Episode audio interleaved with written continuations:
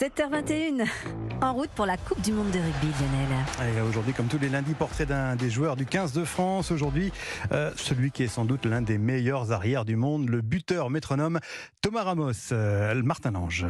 Avec 84 points inscrits lors du tournoi des Nations cet hiver, Thomas Ramos est devenu le meilleur marqueur français lors d'une même édition du tournoi. Et pourtant, l'an dernier, ce n'était pas lui le titulaire au poste d'arrière. Son coéquipier en club et chez les Bleus, Melvin Jaminet, était considéré comme le numéro 1. Mais lors des tests matchs de novembre, Jaminet s'est blessé et Ramos a su saisir l'occasion. Ça faisait quelques années que j'étais là, mais sans être là.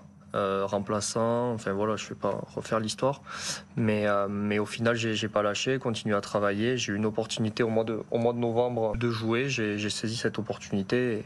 Et, aujourd'hui, j'espère, hein, bah, si j'enchaîne, c'est que je dois satisfaire le staff et je l'espère en tout cas. Quoi. Consultant d'Europe 1 pour la Coupe du Monde de rugby, lui-même ancien arrière de génie, Serge Blanco détaille ce poste d'arrière, ce numéro 15 que porte Ramos sur le maillot. Thomas est le joueur type qui est susceptible aujourd'hui d'occuper ce poste d'arrière. Vous savez, le rôle d'arrière, ça doit être bien sûr un apport de l'attaque, ça doit être le dernier défenseur, ça doit être l'homme qui euh, est capable d'amorcer de la relance. C'est vrai que son prédécesseur est aussi un joueur de qualité. Et nous sommes bien fournis et c'est ça le principal.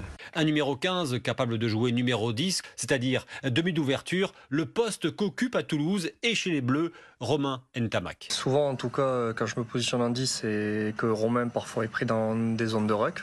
Donc euh, à ce moment-là, ben, il faut bien évidemment avoir un, meneur. Euh, et, puis, et puis voilà, aussi avec Romain, ça fait maintenant 4-5 ans qu'on joue ensemble. Donc euh, on a cette habitude de se, se compenser l'un et l'autre. Donc donc c'est des automatismes aussi qu'il y a de l'équipe.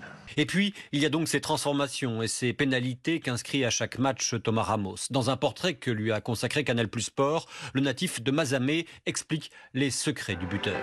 J'essaye beaucoup de visualiser quelque chose derrière les poteaux. Je vise pas forcément les poteaux je vise plutôt euh, soit un lampadaire derrière ou des arbres.